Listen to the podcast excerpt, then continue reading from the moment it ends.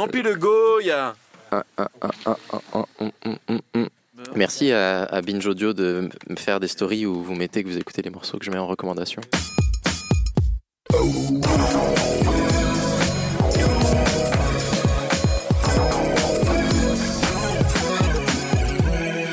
Bonjour, bonsoir à tous, c'est Mehdi Maizy et je suis très heureux de vous retrouver pour un nouvel épisode de No Fun. En 2006, le film Idiocratie, passé relativement inaperçu à l'époque et devenu culte depuis, sort dans seulement 130 salles aux États-Unis. Le pitch, Joe Bowers, joué par le trop rare Luke Wilson, est un Américain moyen choisi par le Pentagone pour un programme d'hibernation.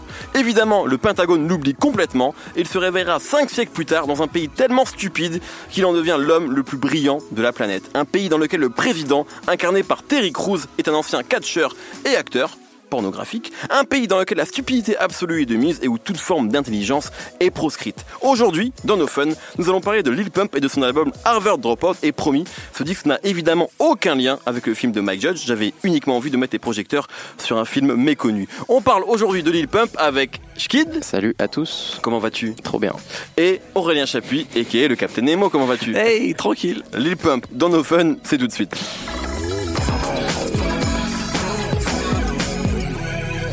Inutile de préciser qui est Lil Pump, tout le monde le connaît au moins depuis Gucci Gang, tube interplanétaire. Je parlais d'idiocratie en introduction parce qu'on est quand même à un niveau assumé d'ignorance et de mongol rap euh, presque jamais vu. C'est le cas notamment sur Be Like Me, euh, qui est le single, euh, en tout cas le focus track avec Lil Wayne, mais également sur tout le disque. Vraiment, euh, ça fait longtemps quand même qu'il y a l'ignorant de rap qui existe, mais je sais pas, peut-être que je parle à chaud, si on avait déjà atteint ce niveau-là, vraiment d'ignorance crasse et assumée, ce qui n'empêche pas, à mon avis, de, à Lil Pump de faire des morceaux extrêmement efficaces, mais on va en parler tout de suite, et peut-être commencer avec toi, Schkid, je te sens chaud et très proche du micro, Ouais. comme Madonna dans les années 80. Ouais, c'est vrai qu'il y a ce. bah, je, je sais pas si c'est le.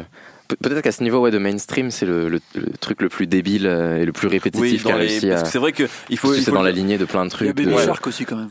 T'as dit ça Baby Shark, c'est la chanson pour les enfants. Ah oui, Ça oui, fait c'est des millions de vues, ça, c'est pour les enfants, ça. C'est ça? Mais Je sais pas, il y a bah, Nemo et Tu connais papa. pas Baby donc- euh, Shark Qui il connaît pas Baby Shark Excuse-moi. On va en reparler, on va en reparler. Revenons Déjà, déjà j'ai pas vu Idiocratie non plus, donc je, je sais Ah ouais, ce que je fais là. On va arrêter la soirée. Revenons sur, tout ça. revenons sur Petite Pompe.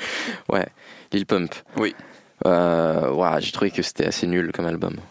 Voilà mon D'accord, opinion. mais, mais essaye de détailler un peu. En fait, ça m'a fait penser un peu à ces films américains là, genre, euh, je sais pas, il y a, les Américains ils font un film, genre American Pie.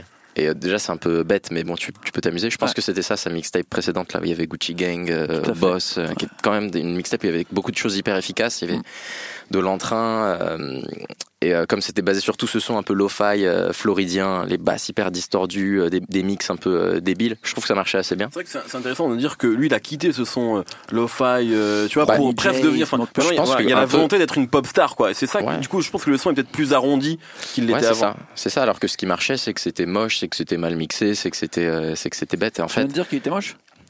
Il a toujours été très, non, il a toujours été très beau, Lil Pump, ça. je- Ah, Des beaux sourcils surtout. c'est vrai, c'est vrai. Et là, vraiment, bah, je- peut-être que cette mixtape c'était un peu genre euh, Jackass, et là c'est genre Jackass 3D, genre c'était Ouais. pas terrible avant, et là c'est c'est pas terrible euh, avec du budget, mais c'est c'est pas très drôle en fait. Ah, j'ai adoré Jackass 3D, moi. Ça, ça, qui est-ce qui, qui est étonné par cette Bon, information moi, je- puisqu'on est et cette émission, j'ai l'impression n'a aucun sens et doit être aussi stupide que l'album de Lil Pump. Moi, je suis allé voir trois fois au cinéma les 11 commandements. Ça, c'est Ah, voilà, voilà, ça, c'est une info que je vous donne. Et Jackass 3D, ça m'a fait sourire. Tu veux rajouter quelque chose? Ou t'as déjà tout dit sur euh, ce disque? Aidez-moi. Aidez-moi. Nemo. Non, en vrai. Non, vas-y, Ah, bah, Non, non, d'accord. non, mais je sais pas, je- Très bien. je venais en aide. Non, je sais pas. En fait, j'ai l'impression qu'il il, a pas l'air de se marrer tant que ça. Je lisais une interview euh, sur euh, Complex Oui. d'un des producteurs qui est sur l'album qui s'appelle Diablo et il dit euh, l'album on a mis un an et demi à le faire. Je trouve ça incroyable. Ils ont passé un an et demi à faire ce truc-là. On dirait ils l'ont fait en, en trois minutes à la sortie de tu sais, entre deux entre deux dates dans le tourbus. Ils ont passé un an et demi à faire un album où tu sens que ils ont envie. Y a, il y a je pense qu'on sent qu'il y a une intention. C'est presque genre un concept album en fait. Il y a une idée. C'est euh, le mec qui sort, de- qui, a, qui, qui s'est fait drop par Harvard, mais qui réussit quand même à être riche. Et il a cette, cette blague là qui, qui, qui tient pendant tout un album. Et il fait des, des, des références à ça. Mais euh, en fait, déjà c'est pas très drôle comme blague et c'est drôle peut-être une ou deux chansons. Mm. Mais à, à la fin, juste t'as l'impression qu'il tire sur le seul truc qu'il a. Euh, c'est un, un album de youtubeur forceur quoi. Qui est, et j'ai du mal à ressentir à quel point il, a vraiment envie de faire ça, ou, ou je sais pas, où il est, s'il est coincé dans une sorte de cycle où il, il peut pas, il peut pas faire autrement. Et du coup, euh, Je trouve pas quand même qu'il y a des morceaux objectivement assez efficaces quand même. Après ça, ça, ça n'empêche que c'est efficace, mais après, euh, je pense que c'est l'époque à laquelle on est. Où la- que- je pense que toute la musique est souvent bonne en fait à notre époque, parce que toutes les instrus sont chamées tout le temps. Bah alors, je Et me permets, peut- je me permets moi- juste de prolonger ma question, c'est qu'effectivement, il y a des choses efficaces qui semblent peut-être pas si compliquées que ça à faire, c'est vrai que c'est, mais je suis pas, je, j'entends pas tant de mecs que ça dont les refrains sont aussi addictifs. Enfin, je trouve, alors peut-être Ouais. que j'ai pas, mais je trouve que cette formule qui semble simple, basique, Ouais, euh, efficace et assez répétitive et addictive, en fait, Lil Pump, malgré toutes les critiques que- auxquelles je souscris complètement que tu viens de faire, eh ben, il le maîtrise particulièrement bien quand même. C'est vrai, moi, moi C'est le meilleur, ce jeu débile. Ouais, ouais. Et c'est en vrai, je trouve ça hyper fort et hyper euh, frustrant peut-être d'une certaine manière. Moi, il y a le morceau euh, I Love It qui est le vrai Ouais. single de l'album, qui est un énorme carton. Ouais. C'est le mieux. hein. Moi, je trouve que c'est vraiment un morceau horrible. Ah, je suis moi- trop triste que moi, ce soit ce ce morceau qui ait marché de Kanye West. Et effectivement, c'est un bon. En vrai, c'est un bon morceau parce que le clip il est drôle Mhm. et tout un tas de trucs qui sont bien avec Lil Pump. C'est parce que la communication autour,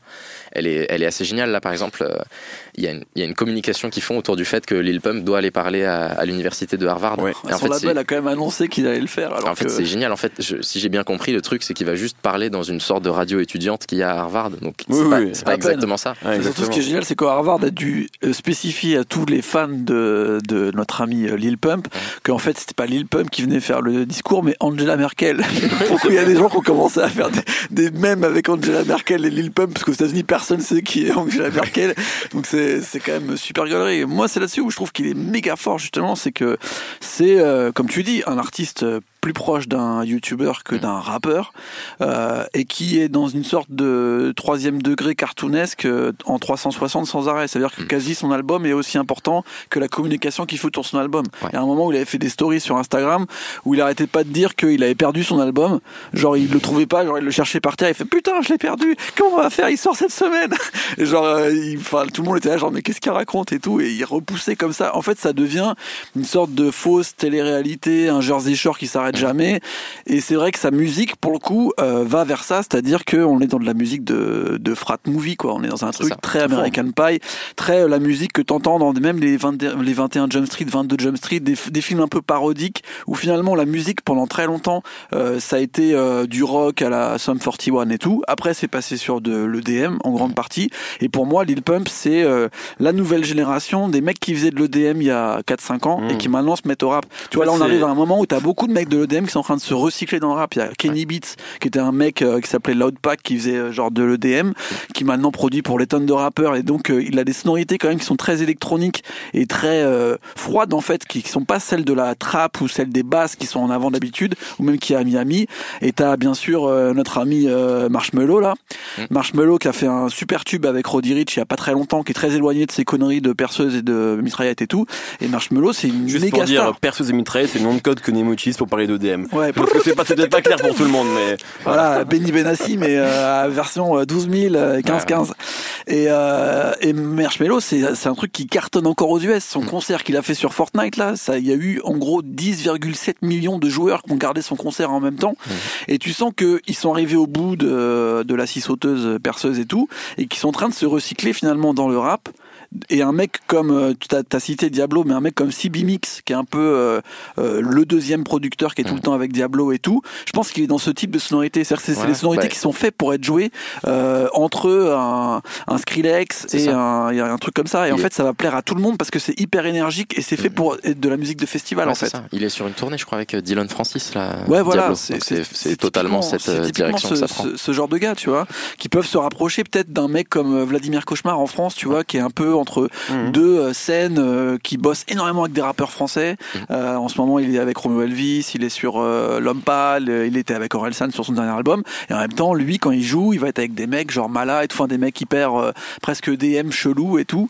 Euh, et il est dans de la musique électronique pure, tu vois. Et je pense que Lil Pump, il- euh, il a quitté le côté très floridien, ghetto, Ronnie J, Smoke Purp, qui étaient des sons un peu bizarres, euh, durs et tout, pour un truc beaucoup plus éclatant, beaucoup plus Tomorrowland, quoi. Festival, euh, genre, on est tous torse nu et il y a des grands, il y a des grands trucs comme ça. Et c'est ça qui fait la différence entre son premier album et son deuxième pour moi. Ouais, ouais, ouais, clairement. Sachant qu'il a réduit encore ses, ses morceaux. Là, il y en a qui font plus que 1 minute 50. Donc pour moi, on arrive presque à des DJ tools. C'est fait pour que le DJ, il passe ce petit morceau-là entre deux morceaux plus importants et faire des montées, en fait. Et c'est là où il a gagné, parce qu'en fait, tous les DJ de soirée Ça, ouais. étudiantes, ils vont le passer vont sans arrêt, Skate, tu vois. euh, Sans arrêt. Ouais. C'est même euh, Rack Sound, machin, et tous ces trucs là, ça, ça va tourner, tu vois. tour. Déjà, I Like It, c'est un méga succès. Et moi, c'est ça qui me gêne par contre un petit peu, c'est que ce qu'il fait sur, sur I Love It, pardon, sur I Like It, c'est Cardi B, bref, il faudrait- il pourrait être un petit peu plus inspiré sur les noms des morceaux quand même. Euh, sur I Love It, c'est qu'il chante un peu, tu vois. Ouais. Donc je pense que c'est parce que c'est un morceau produit avec Kanye, qu'ils ont dû faire le truc avec Kanye, que donc il l'a lancé sur un truc plus mélodique. Mais je trouve que sa formule de faire que du gimmick euh, hyper saccadé pendant très longtemps, euh, ça commence à arriver à un bout. Et je pense que c'est là où ils étaient peut-être en train de se demander s'ils allaient partir sur autre chose ou pas. Et la piste I, I Love It, pour moi, c'était ce que Lil Pump pourrait faire d'un peu mieux, c'est-à-dire condenser ce côté très gimmick, un peu pub, très très rapide, des morceaux de moins de deux minutes, avec un gimmick que tu captes tout de suite, mais un peu plus mélodique, pour aller taper sur euh, tous les nouveaux qu'on voit. Tu vois, par exemple, le fait que Marshmallow, il aille avec un mec comme Roddy Rich, le fait que Gunna, ça cartonne, alors que c'est du Young Thug avec moins de mots et avec moins de, tu vois, avec des plus les gimmicks en avant. Je pense que Lil Pump, euh, dans le futur, c'est vers ça qu'il doit aller, tu vois.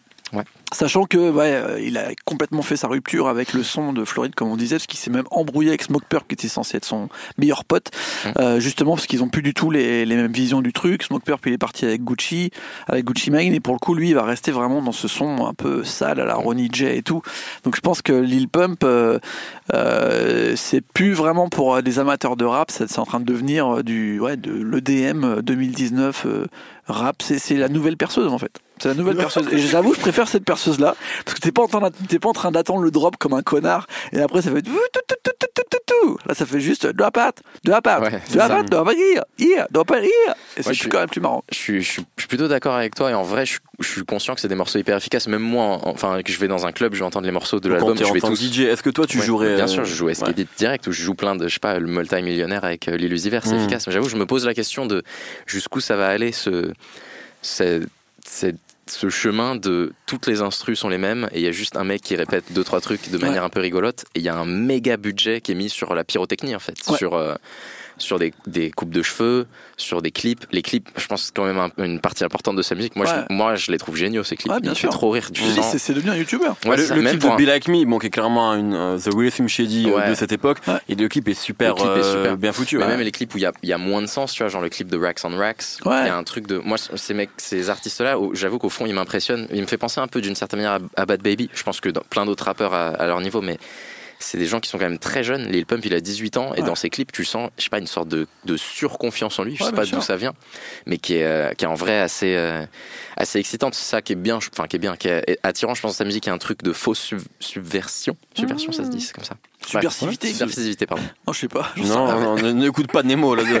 C'est- de la subversition, non, je crois. Non, mais c'est un faux- c'est un faux qu'il veut me parler de rébellion. C'est Un faux- morceau qui dérange. C'est un faux subversif. Il fait son- il parle de trucs hyper euh, faciles entre guillemets, genre ah je vais pas à l'école. Et dans mes clips, euh, regardez, il, y avait eu sa, sa fameuse fête d'anniversaire. Ouais. Ses 17 ans là où il avait son gâteau. euh, C'était un gâteau. euh, c'était une représentation d'un- d'une pilule de Xanax. Ouais. Bon, tu sens que c'est une sorte de, de- de faux rebelle qu'on peut réussir Ouais. à vendre à des gens qui sont très très jeunes et Bien influençables, qui ont juste envie hein, de. Comme un de gros blockbuster de cinéma, en fait. Ouais, Tu vois, clairement. Où t'as des trucs qui parlent de cul pendant un entier, ça. et tu sens que ça peut. Mais sauf que dans le rap, dans le rap, c'est une musique qui est tellement facile à, à produire que je me, je me demande à quel moment on va, on va se dire ah mais en fait juste c'est nul. C'est pas. Ouais, mais tu vois, pour moi, en fait. c'est le même, euh, c'est le même je me problème. pose la question. En fait, je suis en train moi de me poser des questions sur par exemple quand il y a des gros mouvements de musique électronique qui arrivent qui cartonnent et que la plupart des gens disent euh, ouais c'est un peu pourri tu vois. Même quand il y a eu euh, la house de stade tu vois. Les trucs genre euh, euh, Swedish Swedish House House Mafia, Mafia. les trucs comme ça tu vois. À la fois il y avait des gens qui détestaient ou même Avicii tu vois. Euh, il y en a qui trouvaient ça exceptionnel ça remplit des stades et tout ça. Il y en a qui disent euh, c'est c'est d'une facilité incroyable et les sonorités sont même pas sympas tu vois. C'est vraiment un truc un peu c'est poète poète quoi. C'est la c'est la foire la foire à l'asperge quoi Et en fait, euh, Lil Pump, ce que je me dis, c'est que c'est un peu nos Swedish House Mafia et nos Avicii pour nous qui écoutons du rap, tu vois. C'est-à-dire que c'est un peu une version édulcorée, simplifiée, euh, fait pour être joué dans un stade, tu vois. C'est-à-dire que, par contre, le mixage, la façon dont c'est masterisé, la, la façon dont tu vois, euh, les instrus sont faites, euh, un peu comme des DJ tools que tu peux utiliser, début machin truc, c'est vraiment fait pour péter sur n'importe quel système son, pour que n'importe quel DJ se pose même pas de question savoir s'il va le jouer ou pas, même s'il est pas dans le rap et s'il sait pas mixer du rap. Donc au final, là-dessus, le produit, il est, il est parfait, tu vois. Après, Ouais, c'est le cas de la majorité du rap en vrai aujourd'hui. Ouais, la- non, parce que c'est pas le le rap n'a plus de défauts techniques. je suis d'accord qu'il a plus de défauts techniques, mais quand tu écoutes un album de Future, par exemple, Ouais. vas-y pour mixer un morceau. Tu vois les différences qu'il va y avoir entre même le- comment les basses elles sont mixées, parce que le- la que recherche c'est pas la même. La recherche c'est pas forcément d'avoir un banger qui explose le dance floor direct. Mhm. Moi par exemple, euh, dans ma petite expérience de DJ, Lil Pump, euh, j'en passe des fois 10%. J'en passe souvent peut-être 10% de Lil dans mon set Ouais. sur des warm-up et c'est souvent les moments où ça repart, tu vois. Parce que c'est c'est c'est des- je les prends Parce comme oui, des les- DJ tools. Ouais, bien sûr, les C'est un des moment, morceaux ouais. sont, sont faites Euh, pour ça. throwback, throwback here, throwback. Et, euh, J'ai l'impression que c'est, euh, ça y est, euh, c'est Véronique et Davina et tout, on est en salle de sport et tout, et Ouais, pouf pouf, euh, les gens ils vont commencer à sauter. Tu sais, ça, ça devient presque in- instinctif, tu vois. T'as l'impression que c'est un peu comme euh, quand Georges Moroder il t'explique que euh, les gens ils réagissent sur du 120 BPM parce que c'est le- c'est c'est c'est c'est c'est physique en fait. Mhm. Et lui en fait on a l'impression qu'il a tellement allé à la limite du débile profond qu'il tâche à tes, il, tâche à- il touche à tes à tes instincts un peu primaux tu vois c'est à dire que t'es obligé de danser sur ces conneries parce que c'est c'est c'est dans ta tête t'enlèves tout tu vois et t'es dedans et en fait euh, ça marche sur tout le monde ça marche sur Mmh, tout le c'est monde vrai. I love it, ça marche comme- sur tout le monde. c'est un peu comme Ouais. la danse au canard, tu vois, c'est ou la, ou la, la enfin tu vois, c'est en vrai, ça peut marcher sur tout le monde, n'importe quelle génération. Pump, ça peut cartonner. Il y a des gens qui vont détester parce qu'ils trouvent ça complètement débile. Ouais. Et il y a des gens qui, qui vont considérer que genre euh, c'est de la musique euh, sandwich. Ouais, ouais. Mais en vrai, euh, ça remplit ce qu'il veut faire. Et le fait Ouais, qu'en plus bien. ça soit un produit euh, qui est genre euh, en fait troisième, cinquième degré où il se prend pas vraiment au sérieux du début à la fin, Ouais. ça en fait quelque chose où les gens ils se prennent pas la tête à savoir qui est-ce qu'ils ont en face. Ouais, bien Ils sûr. savent que c'est genre une blague. Bah, je sais pas trop en fait. J'ai l'impression qu'avec du. C'est genre. Ta description, c'est genre. J'ai l'impression qu'aujourd'hui, les Américains, ils pourraient vendre. Les rappeurs américains, ils pourraient vendre René la taupe avec un bon marketing. Bien et sûr. on se dirait, waouh, Baby c'est Shark. cool. Il va falloir que t'écoutes Baby Shark. Qu'est-ce que c'est que ce truc là C'est le morceau le plus streamé de l'histoire, mec. Ça fait deux ans qu'ils sont là. Baby Shark, c'est les gens qui les gens qui ont des enfants savent de quoi je parle. Fais-lui confiance. Ouais, je veux bien te faire confiance. Bon, en tout cas, euh, Nemo, grosso modo, pour résumer ta, ta- ta- ton propos, euh, c'est efficace. Euh, et, et toi, tu, tu sais efficace, mais tu te dis jusqu'à jusqu'à quand va-t-on continuer à, à- à creuser euh, à creuser comme ça quoi? C'est un petit peu ça. Mon, mon opinion, c'est genre, je, je suis triste d'avoir craqué sur euh, ce menu au McDonald's à minuit. Ouais. Ouais. J'aimerais que quelqu'un me dise, tu vas t'en sortir. Tu vas arrêter de craquer. Mais il y a, Ouais, mais il y a, autre chose justement, c'est c'est Kendrick Lamar quoi, grosso Ouais, modo. voilà, il est là, il te Rhapsody, Rhapsody là, il te tend la, il te tend la main. Skid. Viens. Ah, même, C'est- tu vois, ça peut se résumer euh, à la bagarre qu'il y a eu l'année dernière entre J. Cole et Lil. Pump, qui sont pour moi vraiment euh, à deux opposés du Ah spectre. Là où tu vois où J. Cole maintenant il commence à, à faire des featuring avec euh, Offset, Offset, 21 avec euh, Savage. 21 Savage, qui sont pour moi complètement à l'opposé même de Lil Pump, tu vois, en termes Mhm, de ouais. lyrics, en termes d'univers et tout. Euh, c'est bien justement qu'on ait enfin des gens qui soient sur euh, des spectres euh, opposés, alors que les gens pensent qu'ils font la même musique. Tu parles à, à des gens qui connaissent pas trop le rap ou quoi, ils vont te dire c'est de la trappe. Euh, Lil Pump et, euh, et Middle Child J. Cole, c'est de la trappe. Cole, tu les mets à la suite et c'est le même truc, tu vois. Ouais. Même 21 Savage, pendant très longtemps, les gens ils mettaient ouais, C'est 21, il dit trois phrases, c'est pareil que Lil Pump. Là, avec ce type de projet radicaux, tu vois bien que c'est complètement différent. Parce que les morceaux sont plus juste.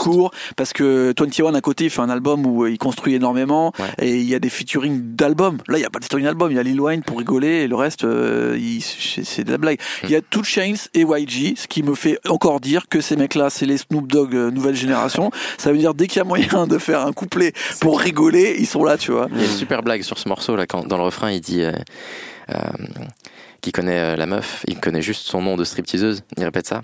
Et après dans le fond il dit le nom de la meuf, il dit qu'elle s'appelle Patricia. Je trouve que c'est c'est quand même assez drôle ça. Très Ouais, bien. ça, bon. Eh bien écoutez, c'était nos avis sur l'album de Lil Pump donc, qui vient de sortir et qui s'appelle Harvard Dropout. L'heure des coups de cœur en lien ou pas avec euh, ce Joe Bowers moderne. Euh, commençons avec toi Nemo, t'étais prêt? Euh, ouais, si tu veux. Vas-y. Moi, je suis pas mal dans les mecs du DMV en ce moment, donc du côté du Delaware, Maryland. Non, d'ici. Putain, j'ai déjà fait l'erreur. du côté de Washington DC, Maryland et euh, Virginie du Nord, euh, j'aime bien leur façon de, de, de, rapper en ce moment avec des instrus un peu avec des petits pianos, des trucs un peu bizarres et tout. Il y a un mec euh, qui est un peu la tête de file de tout ce rap avec un style très, on va dire mélo, on comprend rien ce qu'il dit et qui est assez drôle, qui s'appelle Goon You.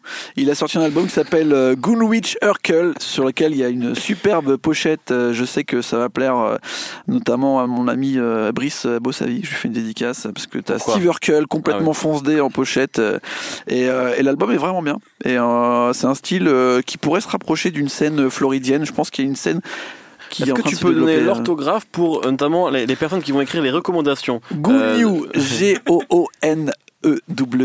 Très bien. L'album s'appelle donc Goonwitch Urkel.